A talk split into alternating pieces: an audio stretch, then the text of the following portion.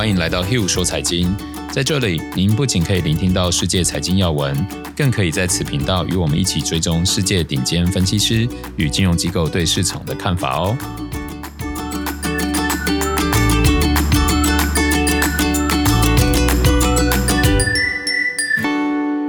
大家好，我是 Hill 说财经的 Hill。大家好，我是 Sarah。然后我们又要跟大家一起回顾一下上周市场状况。啊，上周因为美国政府开始出现有要缩减跟未来可能加息的声音哦，导致市场开始出现一些紧缩的获利回吐。那上周只有纳斯达克还是基本持平，其他都是小跌或大跌，跌幅比较多的是小型类股 Russell 两千，上周累计跌幅是有四点二个 percent。那欧洲的话是跌差不多一个 percent，那日本的话也跌到接近三个 percent 哦，所以呃市场有出现一些拉回，那。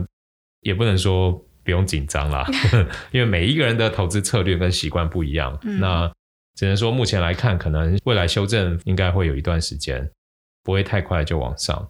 然后我们看到这个美国殖利率的话，上周是持续走弱，从前一周的一点四九来到一点四一，代表美国国债最近是走阳。那这也反映了就是美元在走强。嗯，反而很多的机构法人是开始看多美元，然后购买这个美国国债哦来做避险。然后市值与 GDP 的比值的话，就下跌了一点九个 percent。然后大型股跟小型类股的比值的话，是涨了二点四个 percent。所以我们可以看得出来，在市场修正的时候，其实价值股跟小型股的话，大型股就会相对抗跌。嗯。然后新兴市场跟全球市场的话，其实是让我蛮压抑的哦。竟然还是新兴市场表现比全球市场好，所以代表现在资金其实还在彼此拉扯。还没有一面倒的觉得就是要空，嗯，对对对。那从这个数据我们看到的样貌是这个样子。那再来就是芝加哥恐慌指数 VIX，上周是涨了很多，涨了三十二个 percent，从十五点六来到二十点七。那这就意味着就是开始有很多人愿意花钱来做避险了。嗯，好，这就是 VIX 指数的意义。然后一起看一下油金比，油金比的话是涨了接近八个 percent，主要是因为上周的黄金表现非常不好。那我觉得这当然一个是美元走得非常强，对于像欧元、英镑啊这些说主流货币，美元都走强非常大段。好，然后这时候我们可以看到黄金并还没有当成一个避险货币，它可能就只是反映市场价值，所以它就出现一个比较大的修正哦。然后再来，我们看到科技股跟传统股的比值，上周的话科技股表现还相对好很多，这个比值是涨了四点七个 percent。所以，其实从某一个层面来看，其实市场还是对于这种新创啊、科技表现是非常有期待的。要不然，照以前的经验的话，你看，就像刚刚大型股跟小型股，大型股表现的比较好，好，科技股跟传统股，是不是我们也可以意识到说，很多科技股的估值已经太高，已经跟大型股很像，所以它也会有这种避险功能。嗯，好，那接着我们就来看一下这个产业趋势，就是。不同的产业跟大盘走势的比较，那上周持续走强的是有资讯科技、医疗保健跟非核心消费，然后持续走弱的是工业、金融、能源还有原物料。那产业走强，ETF 金流同时也增加的是有资讯科技哦。那我们可以看到，像即使一个产业在走强，金流也增加，然后大盘出现修正，也就是所谓的系统性风险的时候，然后它的我们抓最大的 ETF VGT。上周是涨零点四七个 percent，那接着我们看一下产业走弱，金流也减少。然后像有工业，目前最大的 ETF 是 XLI，那上周是跌三点七个 percent。然后金融最大的 ETF 是 XLF，上周是跌到六点二。然后能源的 ETF 最大是 XLE，然后是跌到五点四。然后原物料的话，ETF 是 XLB，然后是跌到六点二。那我们可以看到就是。在产业走强、金流也增加的时候，它会相对抗跌，就是大盘在修正的时候，它甚至是小涨。好，那假如你又在这个系统性风险发生的时候，你去选一个本身它跟大盘比起来又在更弱的，那它修正幅度就会很大。就像刚刚的工业啊、金融、能源跟原物料这样子。嗯。所以为什么我们要提供大家就是金流跟产业的这些数据？数据。其实某一个层面就是想要提醒大家，当啊，市场在多头的时候，你选错位置，顶多是赚的比较少。嗯，但是在市场变不好的时候，你选错位置，那个修正幅度可能会超乎你的想象。对，对啊，所以为什么我们要汰弱留强，要趋吉避凶？其实在投资里面某一个层面，我们投资都不怕顺风的时候，嗯，只是怕逆风的时候，你到底会亏多少嘛？对，对啊，因为呃，之前有跟大家介绍过嘛，其实投资就是有几种形态，一种就是顺势做，一种就是逆势做。但逆势做的短，顺势你就是要压得够长。那比较有胜算都是你在强势股里面，当它拉回的时候，嗯，对，拉回的时候，你也可以说我是逆势做多，但是你是选强势股。嗯嗯，对不对？那但是，假如你今天是拉回的时候，你选弱势股，然后你要逆势做多，你就会很痛苦。对，就你的胜率就会变得更低了，对啊。所以期望值太低的时候，我你就在为难自己了，对吧？就提醒大家一下。那我们看一下上周的确诊人数，全球的确诊人数几乎没有变缓。嗯，然后前一周是三十万人，上一周是二十九点六万人。然后印度的话，前一周是七万人，上一周是五点八二万人。印度是小幅趋缓，所以我们可以看到是其他国家在增加。那主要增加的有英国、泰国、巴西跟日本。然后美国的话是减少非常的迅速，从单日确诊一万人到现在三千多人。然后欧盟的话是从单日确诊一万四降幅到六千五，对吧？所以就希望大家我们一起度过这个疫情。那接着我们一起看一下上周的机构法人跟分析师对市场的一些看法哦。那华尔街预计美国债券的涨势将会减弱哦，就是我们刚好提到一个数据嘛，前一周十年期国债殖利率是一点四九，上一周来到一点四一，对，其实这数据是跟之前一点七比起来掉了很多，嗯，代表说其实长年期国债最近反弹很多。那当国债在反弹的时候，假如你今天手上是有长天期投资等级债，无论是实体债还是 ETF 的话。我个人都会觉得说，因为我们现在所收集到的资讯跟看到的市场状况，其实都是往要紧缩、要升息嘛。嗯，对。那那天有朋友就在问说，呃，那假如说不升息，嗯，然后不紧缩，就意味着应该疫情就更严重了。政府担心这个就业市场没有办法改善，所以他就不敢紧缩。嗯，那那个时候，我觉得这个十年期国债殖利率就可能从现在一点四，甚至回到一以下。嗯就假如疫情更严重了，政府又要开始在维持宽松的话，好，那当然我们不希望是这样。那假如说真的像你看刚刚美国单日确诊数字其实降很多，欸，哎，嗯，对，就是好，怎么会这么厉害？因为他们疫苗的普及，可是他们也很多人不打啊，他们很多人，他们打了六七成了，我记得。网民不是都在讲说，我要坚持当不打疫苗就可以群体免疫的那一群人吗？前几周看到的，哈，当笑话听。然后呢，就假如他们这个，因为现在美国政府就希望说可以让国民回到充分就业，就失业率大概来到四个 percent 左右嘛，嗯、对就对他们来说就是充分就业。好，那假如可以往那个方向走的话，那他们就会开始紧缩这一年多以来放松的银根，嗯，紧缩银根就会开始有加息的声音，嗯，所以。假如这些是照这个我们目前看到的资讯走的话，那上周从一点四九来到一点四一这件事情其实就会不合理。嗯，对。那我们可以想象背后的可能啊，一个当然可能就是市场开始有一点逢高卖出嘛。嗯，看像之前欧元也从一点一几来到一点二几，英镑从一点二几来到一点四几，其实对美元都是很大幅度的涨幅。嗯，那你看我们台湾也是嘛，嗯，就是涨得非常多。那所以市场当可能有这些风声的时候，因为美国等于是继中国以后第二个这么大的经济体，快走出疫情，回归生活常态嘛。好，那假如它开始升息，其实大家要意识到说，现在其实所有的国家，你看就像台湾，我们的贷款、房贷啊，或者是各种贷款，你的利率都极低，对，对不对？那假如说美国真的开始升息，其实就会开始出现一些套利的机会，嗯，那那时候就会可能进一步推升美元，因为。比如说我今天是投资人，然后我今天手上有在地货币、本土货币，比如台币，嗯，然后我现在二七块多，我大量买美元，然后我可能借贷的利息台币是一个 percent，然后美元未来升息以后可能变成有拿两个 percent，然后每一年我就套利一趴嘛，你可能听起来不多，但关键就是当这件事情大家越做越多，金额越做越大的时候，台币就会开始贬嘛，对，因为你就是越来越多人拿台币去买美元嘛，那个价格就会越来越贵，越来越贵，越来越贵。所以，当这件事情在发酵的时候，大家要想象，其实不一定只是套利，你连汇率都有可能会出现呃，嗯、对啊，但不是说一定这样做美元就会涨。为什么？因为影响汇率背后的原因太多，可能像贸易啊，像股市啊，哦，经济整个状况都会影响。我刚刚只是讲某一个影响的层面而已。嗯，对。好，那我听完我的闲聊以后，我们来看一下专业法人怎么看。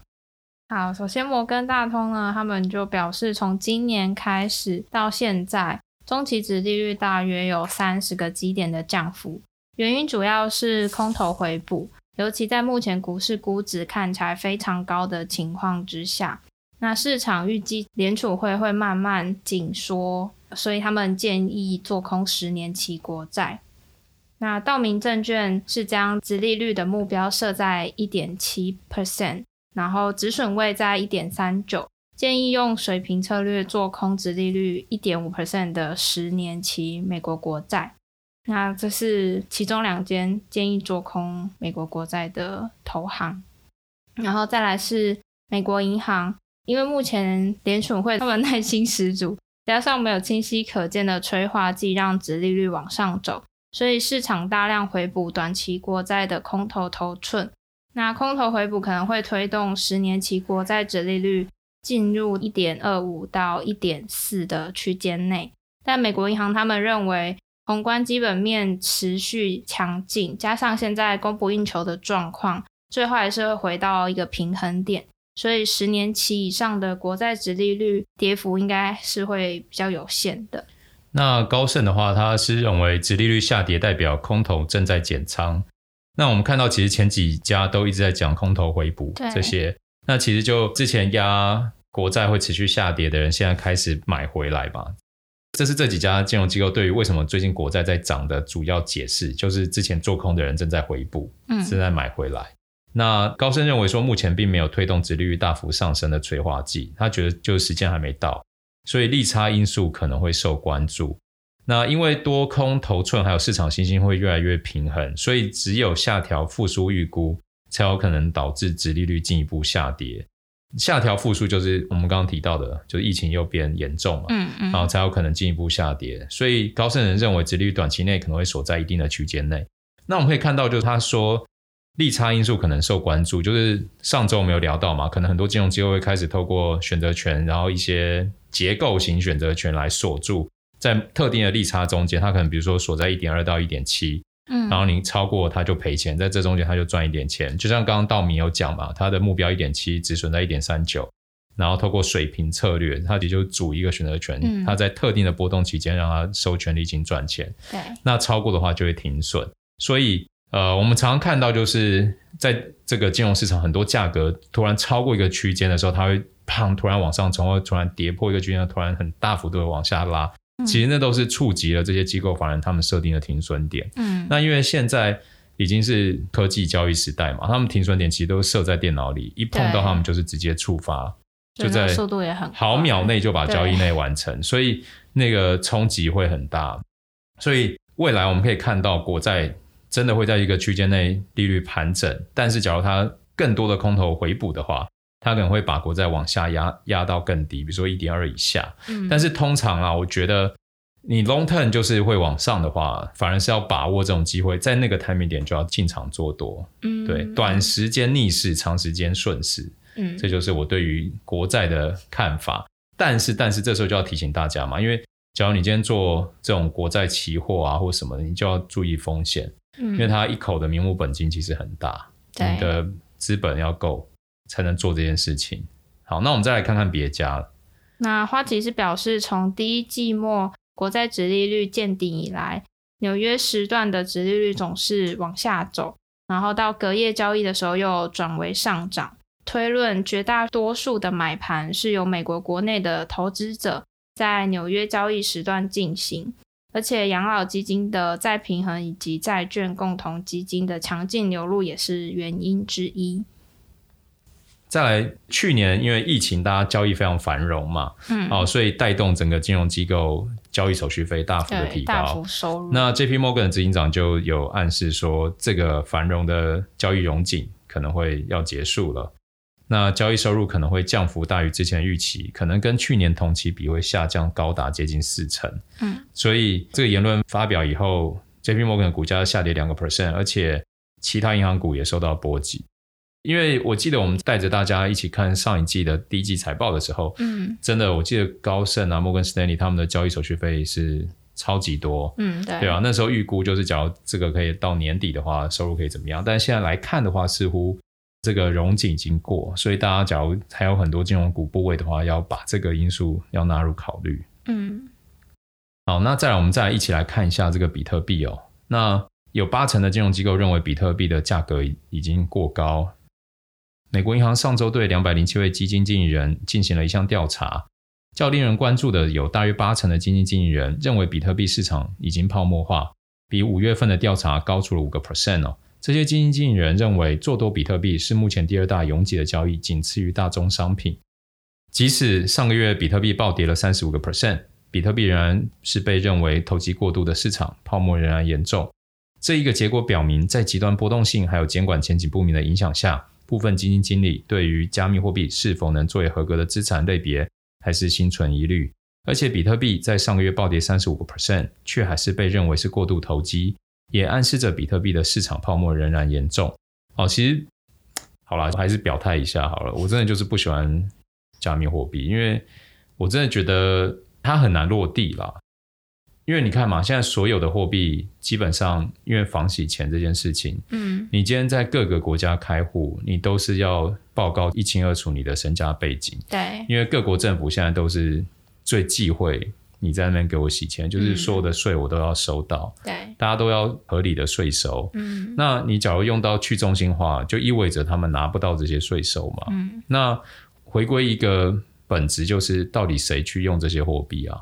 你我其实很难用到这些货币，你看，因为没地方用啊。对啊，说真的，像这波疫情，很多银行就开放线上转账，不用手续费。嗯，其实我觉得既有的金融体系已经方便到，我们也不太需要用一个用一个对用一个，而且第一个它交易成本很高，然后再来它交易的效率非常的低，所以我找不到正常人、大宗正常人真的要使用这个货币的理由啦，嗯，对啊，而且假如你是用说哦，出国用加密货币比较便宜，就是汇率啊怎样比较便宜的话，我会觉得，嗯，完全不是这样啊，因为你去看一下加密货币的买卖价差跟它的成交效率，然后再加上它的波动性，嗯，对啊，就像都已经有那么多乡民会在疫情之前都会问说，哎，现在这个时间点买日元好不好了？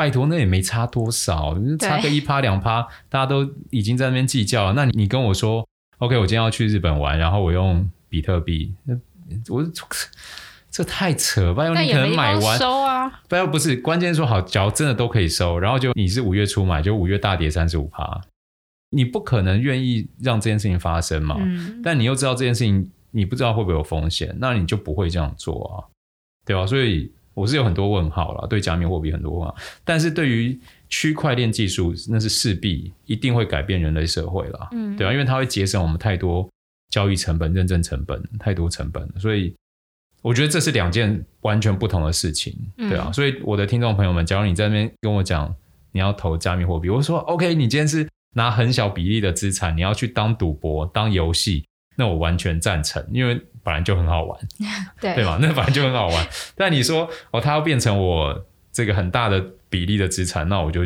千万不要摇头。对对对，千万不要。好，好，我们讲完负面的，也要讲正面的。那也有投行对于这种新兴资产保持着乐观的看法。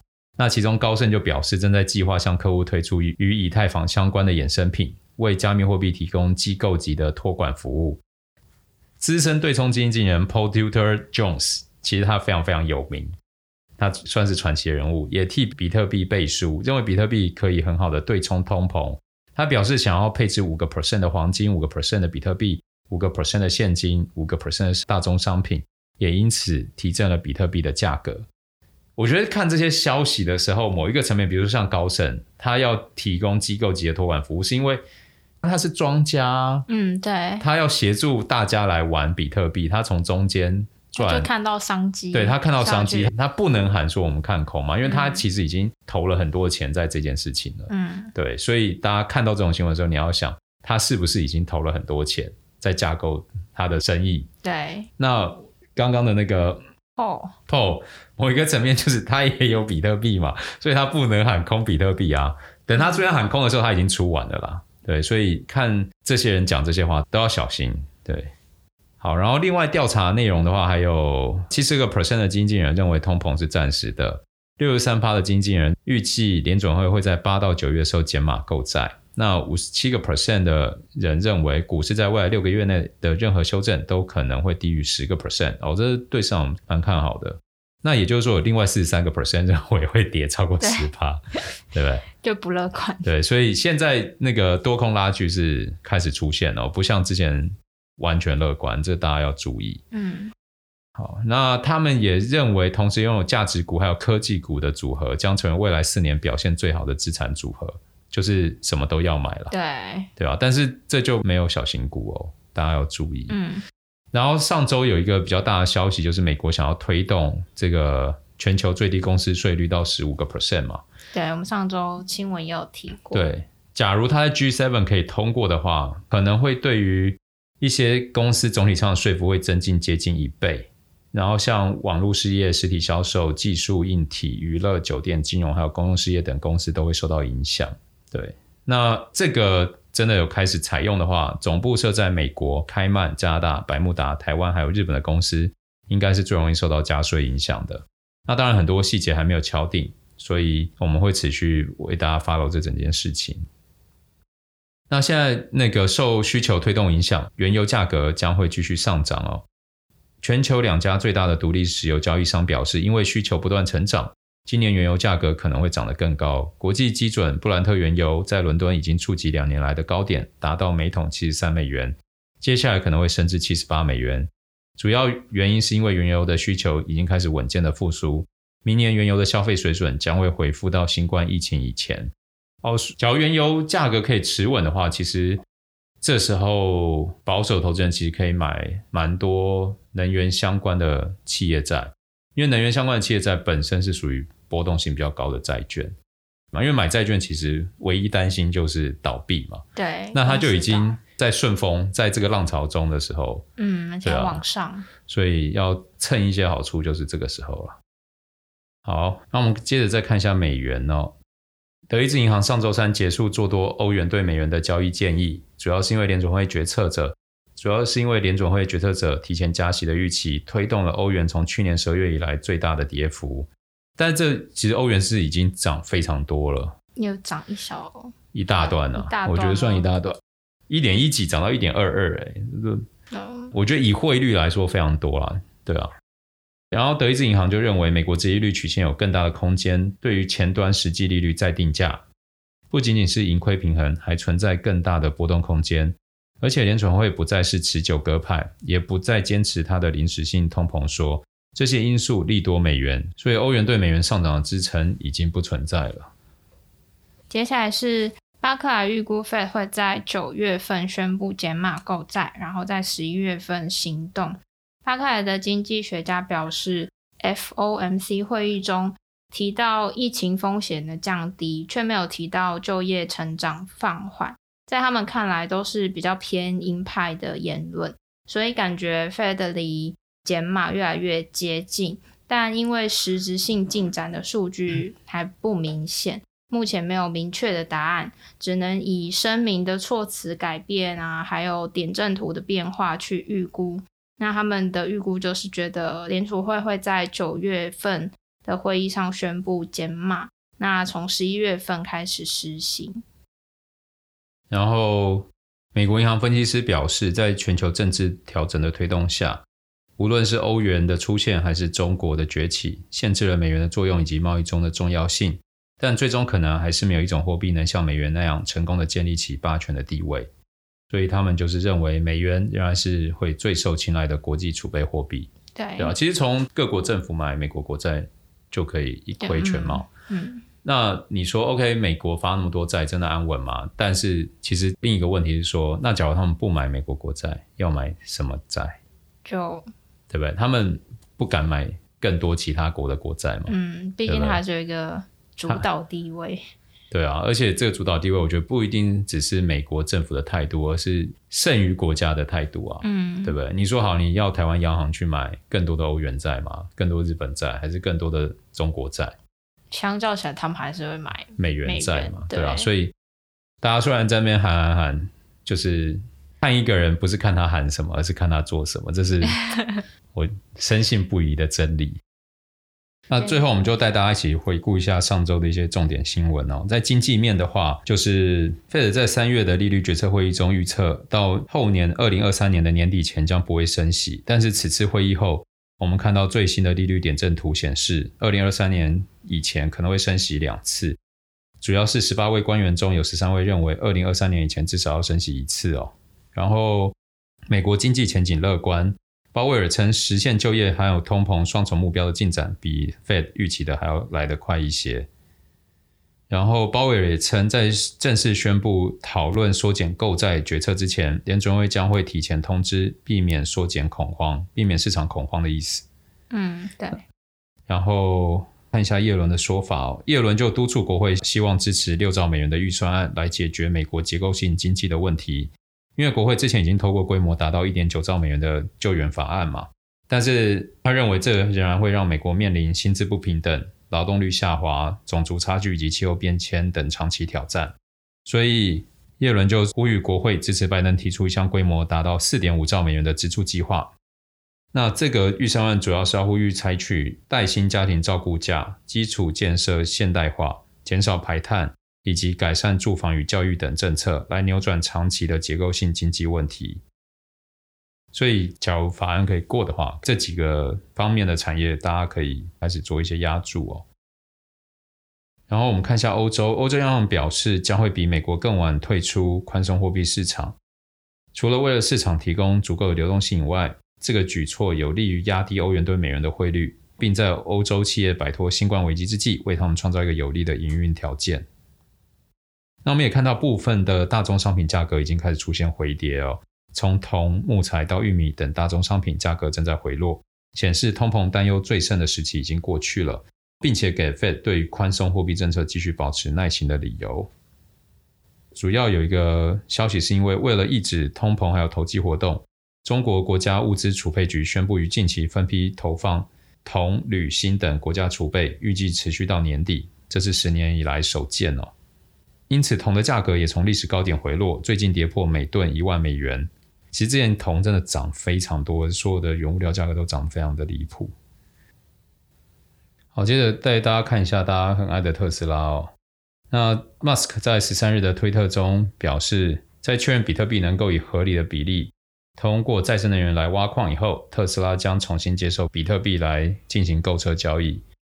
那消息释出后，当日比特币在就飙涨了九点八个 percent，来到三万九美元。那目前我们看到特斯拉已出售约十个 percent 的比特币哦，来证明比特币能够在不动摇的市场情形下，轻松的进行兑现。那截至今年的五月十七号，全球比特币挖矿的年耗电量大约是十亿度电，是产业里面排名二十七。然后美国银行先前的经纪人调查表示哦，做多比特币已成为华尔街上最拥挤的交易。而在美国的金融史上，交易拥挤一向被视为资产高点出现的征兆，而现在做多比特币就成为最拥挤的交易，占比达到二十七个 percent。然后一位分析师表示，将特斯拉下调目标价到八百一十二美元，一样是维持买入的评级。那之前他设定目标价为九百七十四美元，对啊，往下调，往下调。那主要是因为。特斯拉四月全球的电动车市占率已经从三月份的二十九个 percent 降到十一个 percent 哦，而且它中国五月份的订单月增率哦，更是接近腰斩。订单增加，但是增加的比例减少。哦，与此同时，近期特斯拉还有安全事故，跟德国工厂工作也屡次受挫有关。那我们再来看一下加密货币哦，MSCI 你推出加密货币指数。MSCI 执行长参加创投公司在 Clubhouse 举办的活动上透露此事，但没有详细说明该指数将追踪哪些加密货币，也没有提及该指数推出的时程表。MSCI 也拒绝透露细节。大家在听我在讲加密货币的时候，记得我是有主观眼镜，我是有颜色的，好吗？不要觉得我对于加密货币讲的是好或不好，或是正确或不对，只要记得 Hugh。对于加密货币的看法是偏向哪一边？嗯，好不好？那不要被我影响。然后我们看到很多的加密货币交易所都在筹备上市，其中一家 Kraken 有望在十二至十八个月内上市，就是一年到一年半内上市。然后目前还没有透露出估值。那它前两个月的注册人数就超过去年一整年。那据这个调查数据显示，Kraken 在全球近一百九十个国家拥有接近六百万个客人，为全球第四大交易所。哎，我买比特币也是用 Kraken 买啊，真的？对啊。哎，大家听到没？我虽然看，但是我我也是会参与游戏的，好吗？让我玩玩游戏可以吧？不要不要道德批评我。好，然后再来就是一个问题哦，就是稳定货币市值突破一千亿美元，引发美国监管单位疑虑与担忧。什么是稳定货币呢？就是像最有名就是 USDT 嘛，就一家公司推出一个 USDT 可以一比一兑美元兑换。那当这个东西出现，然后我记得在四五年前的时候。那时候，全世界的前三大虚拟货币交易所是没有兑换 USDT 的，就是你就是虚拟币兑虚拟币，要不然就是虚拟币兑美元，要不然虚拟币兑欧元等等兑法币。那突然我记得有一年，他们就把 USDT 纳进来，然后我就更认定了，就这整件事就是骗局，因为你要出一个货币可以一比一兑一个货币啊，你你要么就是原本就是一样的东西，嗯，那要么就是。你后面有很强大的资本基础，你看，就像我们台币要兑美元都做不到固定在三十块，对啊，对不对？然后港币它也是盯着美元，它也是还是会有汇率上的波动，因为就是有人买卖嘛，嗯，所以关键就来了，假如它可以完全一比一，然后它又是一个阿里不达的公司出来推动，在当时啦，现在当然已经膨胀了嘛，在当时就是一个阿里不达的东西，然后它出来挂保证，那为什么原本那些交易所不用？就是他们也知道那东西假的嘛，嗯，因为假如是真的又这么方便，我为什么不用？那为什么后来用了？是因为那时候币圈出现很大的萧条，嗯，所以所以一用你就会推升很多交易啊。我一直觉得说币圈就像一个游乐场，就很多绝顶聪明人在里面玩游戏，嗯，那现在就关键这个游乐场到底可不可以接到现实世界嘛？那大家都在做努力让它接轨，但是我觉得 USDT 这种稳定货币出现。你就可以想象，刚刚突破一千亿美元，然后这一千亿美元，甚至有的公司他们没有他们宣称所拥有的支持。就比如说 USDT，他说 OK，我一比一，然后我可能要准备一百亿美元来 support 这个货币，是真的可以兑美元一比一。嗯，但其实他们没有啊。嗯，那你这样想想，你不会晋级思恐吗？觉得这整件事情就是一个大骗局。所以为什么我会有颜色是这样？好。那当然，就是随着这个稳定货币使用的增加，美国政府只要开始出现更多的监管的话，那我觉得你要么谎言被戳破，嗯、要么就是出现一些调整。我觉得这对币圈可能都会开始受到一些冲击。嗯，对。然后再来就是中国最近就在打击中国的这个挖矿潮。目前中国占全球比特币挖矿约六十五到七十五个 percent 的供应量。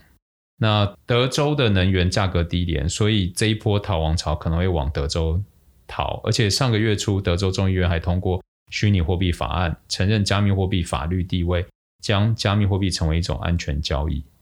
我觉得这个也是社会在进步嘛，民主社会进步的样貌就是，不管你喜欢还是讨厌，它就是会在一个大方向一直持续的创新，对吧？那也许未来大家会在这边跌一跤，也许。因为这个变得更方便，我们都不知道，对吧，我们就一起看下去，看接下来的发展，对啊。好，以上就是今天的 Hugh 说财经，谢谢大家的收听。然后疫情期间，请少出门，然后出门勤洗手，然后一定要戴口罩，嗯，然后注意自己的身体，对啊，关然后关心家人，对，多给彼此温暖。嗯，那我们就下周见了，下周见，拜拜。拜拜。